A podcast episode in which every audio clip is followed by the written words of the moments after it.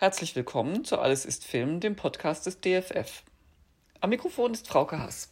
Ich spreche heute mit meiner Kollegin Stefanie Plappert, Kuratorin der Ausstellung Katastrophe Was kommt nach dem Ende, die noch bis 22. Mai 2022 zu sehen ist. Hallo Steffi. Hallo Frauke. Wir haben uns heute vorgenommen, über einen der beiden finalen Ausstellungsteile zu sprechen, den Neuanfang, nachdem wir kürzlich ja die Alternative bearbeitet haben, die Apokalypse. Vielleicht erzählst du uns erst einmal, was es mit diesen beiden Varianten am Ausstellungsende auf sich hat. Das Ende des Katastrophenfilms ist tatsächlich ein Blick wert. Klassischerweise erwarten wir ja, dass der Film ein gutes, ein hoffnungsvolles Ende nimmt. Diese Erwartung will die Ausstellung in Frage stellen auch weil natürlich reale Gefahren im Vergleich zu den filmischen Szenarien in der Ausstellung eine besonders wichtige Rolle spielen. Die Wirklichkeit ist leider zu oft anders als im Film. Das Publikum steht also im Ausstellungsraum am Scheideweg. Es hat zum Ende hin die Wahl zwischen der völligen Zerstörung der Erde, der Apokalypse und einem hoffnungsvolleren Blick auf eine mögliche Zukunft, dem Neuanfang. Und was ist in dem Ausstellungsteil zu sehen? Nun, zum einen natürlich die Bestandteile der weiteren Bereiche. Es gibt filmkünstlerische Objekte wie Storyboards, Plakate, Laterna Magica Dias.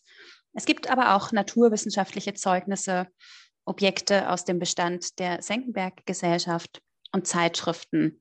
Wir zeigen hier zum Beispiel den Schädel eines Brillenkaiman das ist eine Gattung, die vor 66 Millionen Jahren die letzte Evolution durchlaufen hat und seitdem quasi unverändert fortbesteht. Das heißt für mich auch ein sehr schönes Beispiel dafür, wie eine Spezies alles, was in Millionen Jahren passiert, einfach unverändert überleben kann. Im Zentrum dieses Bereichs Neuanfang allerdings steht noch viel mehr als in den übrigen Bereichen eine Zusammenstellung aus Filmenden, die unmittelbare Katastrophe ist überstanden, die Überlebenden sammeln sich. Häufig geht die Sonne auf, der Moment ist häufig mit dem Beginn eines neuen Tages verknüpft oder zumindest Unwetter, Explosionen, Wasserrauschen weichen einer gewissen Ruhe. Die Rettungsbemühungen zeigen Erfolg. Diese Ausschnitte sind geprägt von einer eher ruhigen Kameraführung und langsamen Schnitten und sie sind ganz oft ohne Dialog und wenn nur sehr reduziert. Sie arbeiten mit einer musikalischen Gestaltung und illustrieren so Erleichterung und Hoffnung. Ein deutliches Beispiel dafür ist das Ende von San Francisco, einem Film von 1936, in dem die Überlebenden des großen Erdbebens von 1906 aus voller Kraft singend ihre Stadt betrachten und den Neuaufbau planen. Sie singen übrigens Glory, Glory, Hallelujah. Ein weiteres Beispiel wäre die Familie von Dwight D. Johnson nach dem Erdbeben in San Andreas. Deren Blick wird nicht nur über die zerstörte Bucht von San Francisco gelenkt, sondern auch auf die amerikanische Flagge als Zeichen der Stärke und Hoffnung. Und natürlich gibt es zahllose biblische Anklänge, Paradies und Arche Noah. Gutes Stichwort. Steckt denn im Neuanfang immer auch eine christliche oder heilsbringerische Note? Mir fällt da zum Beispiel diese Art Arche ein in The Book of Eli, wo Menschen das gesammelte Wissen der Menschheit versuchen äh, zu retten und zu sammeln und alle Bücher zusammentragen, die sie finden können. Es hat doch immer so ein bisschen was von, von einer Art Sekte vielleicht. Ein kleines Grüppchen guter Menschen, die die Menschheit irgendwie neu aufbauen wollen oder retten wollen. Wie siehst du das? Die Rettungserfahrung wird auf jeden Fall gerade im westlichen Katastrophenfilm gerne mit narrativen Vorbildern aus der Geschichte illustriert. Das Prinzip von Belohnung und Rettung, die zugrunde liegende moralische Annahme, dass eine Katastrophe das Beste im Menschen hervorbringt und man in einer Lage, die alle Strukturen in Frage stellt, dennoch festhält an unseren kulturellen Werten und Überzeugungen. Also diese Vorstellung, dass in der schwersten Prüfung sich die Spreu vom Weizen trennt dass die Besten überleben, damit die Sache wenigstens einen Sinn hatte. Das ist äh, sicherlich ein quasi religiöses Motiv, das immer wieder kommt. Mm, es ist natürlich auch so, dass die Freiheit der eigenen Entscheidung immer wieder thematisiert wird, als sei man selbst und persönlich für die Richtung zum Guten oder Schlechten verantwortlich. Heldentum bekommt dabei einerseits eine Nahbarkeit auf der Leinwand die in der Realität aber vermutlich gar nicht zu erreichen sein wird.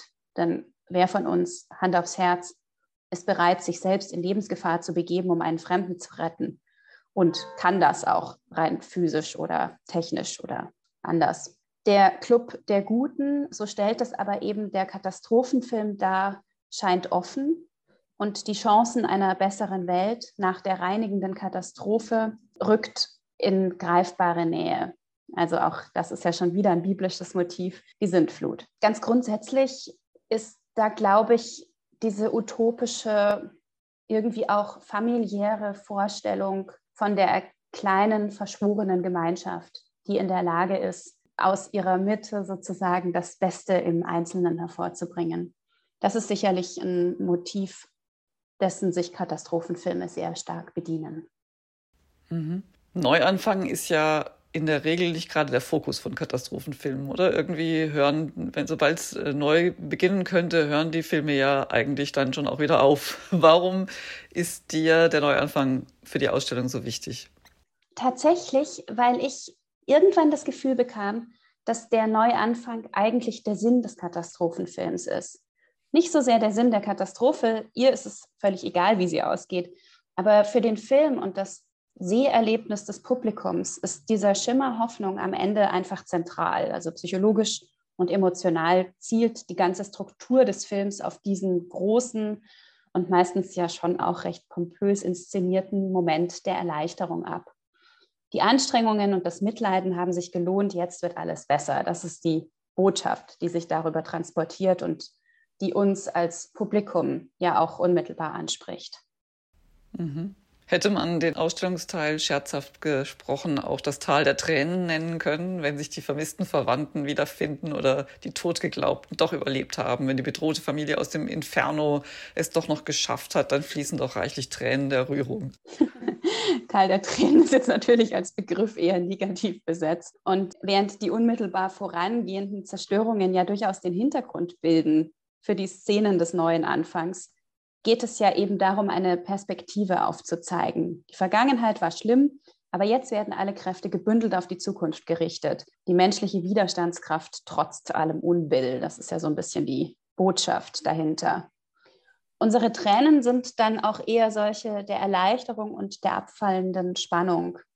Die Figuren, die uns Zuschauerinnen während des Films ans Herz gewachsen sind, sie leben weiter. Es gibt ganz wenige Ausnahmen. Bruce Willis, der sich etwa in Armageddon zugunsten seines zukünftigen Schwiegersohns selbst opfert. Aber auch diese Ausnahmen dienen lediglich der Bestätigung dieser Ausnahmemenschen. Die Tat ist so nobel und so selbstverständlich, dass wir sie wiederum nur bewundern und akzeptieren können.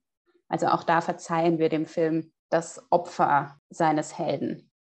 Mhm. Steht der Neuanfang eigentlich auch für den unerschütterlichen Glauben an die Lernfähigkeit der Menschen, es beim nächsten Mal nun aber wirklich besser zu machen? Also Staumauern, Erdbeben sicher zu machen, den Brandschutz beim Hochausbau zu berücksichtigen oder Atomkriege zu verhindern? Das ist tatsächlich eine interessante Frage.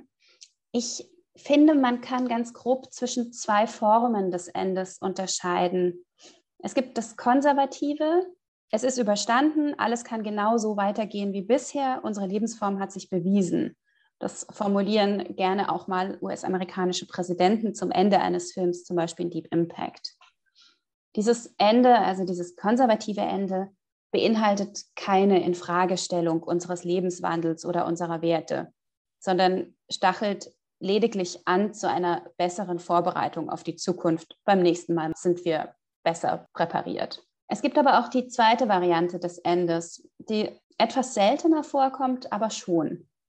Das Geschehene trifft unsere Gewohnheiten und unseren Lebensstil ins Mark und wir erkennen, dass wir uns von ihnen abwenden müssen. Sei es architektonische Gigantomanie, wie zum Beispiel in Towering Inferno, oder eben auch klimaschädliches Handeln. Der bekehrte Vizepräsident in The Day After Tomorrow fasst zum Beispiel ganz schön zusammen, wenn er ganz am Ende in seiner Rede an die Nation von der Demut angesichts der zerstörerischen Kraft der Natur spricht und eine Abkehr vom naturzerstörerischen Lebensstil der präkatastrophalen Zeit anmahnt.